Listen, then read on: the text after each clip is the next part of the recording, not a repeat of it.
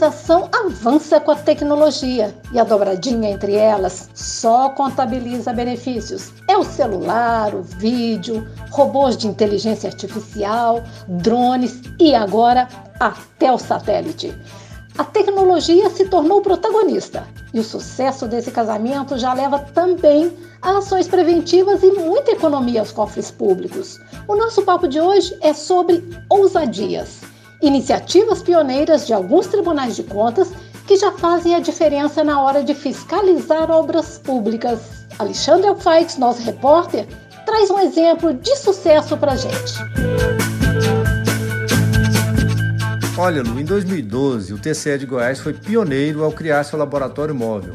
Foi uma ideia simples, mas de grande criatividade. Ele nada mais é do que um caminhão, e na carroceria tem o que há de mais avançado em equipamentos que permitem a realização de testes para verificar a qualidade do asfalto nas estradas goianas.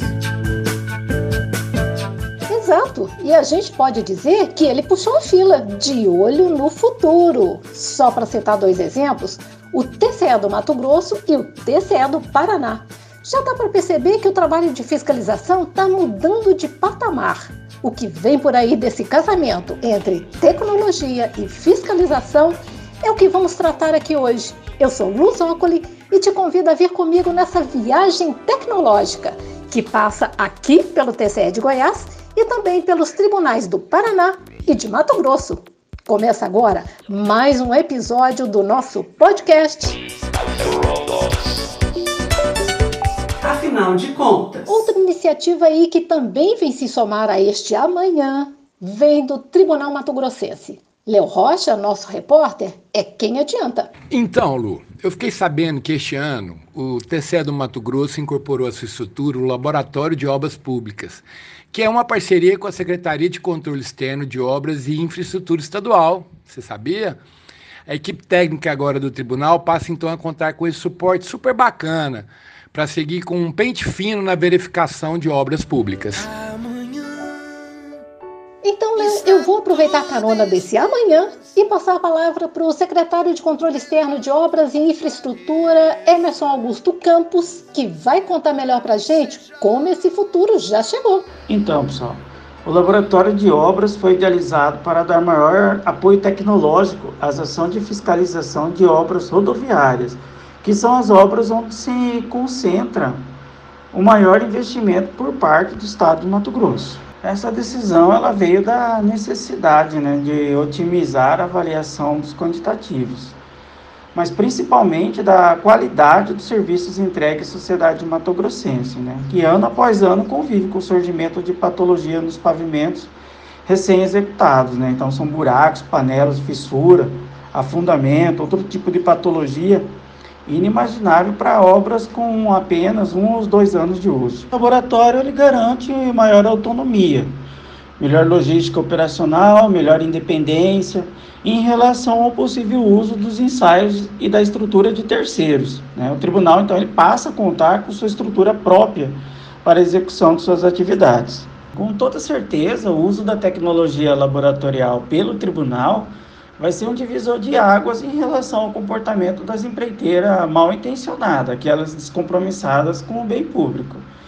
Já em relação às empresas que trabalham com, com seriedade, apenas vai contribuir para a perseguição da isonomia, né, tão buscada durante o procedimento licitatório lá.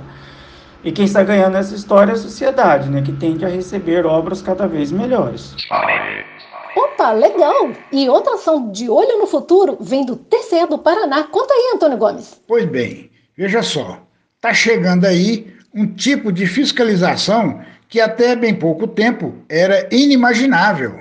A fiscalização por satélite. Super moderno. E eu explico. O Tribunal de Contas do Estado do Paraná e o Ministério da Ciência e Tecnologia fizeram uma parceria para fiscalizar o andamento de obras públicas via satélite. Eu então queria entender mais como vai funcionar essa parceria entre o TCE do Paraná e o Ministério da Ciência, ouvindo o presidente do TCE paranaense, Fábio Camargo. Então, presidente, como é que foram escolhidas as obras para esse teste piloto? Nós priorizamos nesse primeiro momento eh, de teste, duas obras horizontais eh, para que pudéssemos ver através das imagens eh, de satélites a evolução de todo o seu trabalho. O INPE, na realidade, nos relatou que é possível acompanhar todo esse processo de toda a obra, desde o seu início até o estágio em que ela vai se encontrar naquele momento. Além disso, eh, também nós optamos eh, pelas maiores obras, aquelas de interesse fiscalizatório, mas também eh, priorizamos aquelas de interesse social. Aqui, no caso, nós temos a linha verde, é uma grande obra de mobilidade aqui na capital, aqui em Curitiba, que há anos ela vem sendo feita. E também o aeroporto em Maringá. Na realidade, o aeroporto em Maringá ele tem um custo aproximadamente de 80 milhões.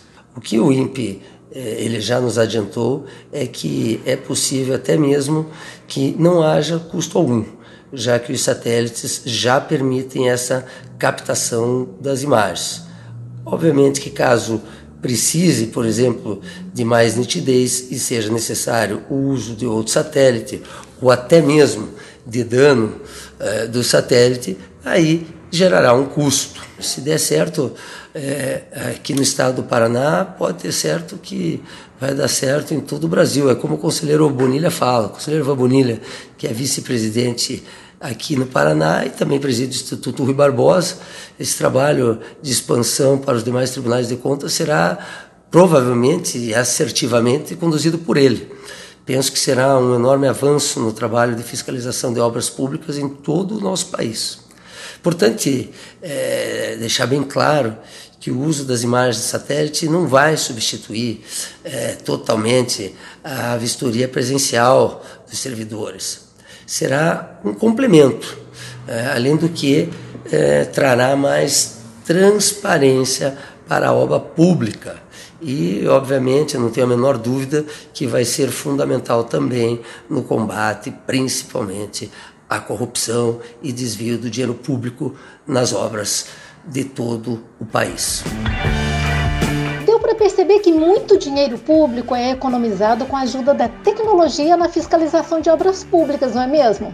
E o lado bom da pandemia, se eu posso dizer assim, é que ela só fez acelerar o uso de ferramentas tecnológicas para resolver problemas. Bom, esse episódio de mais um, afinal de contas, vai ficando por aqui. Obrigada a você que nos acompanhou até agora. Obrigado também a essa craque na mesa de áudio Bia Rezende 叫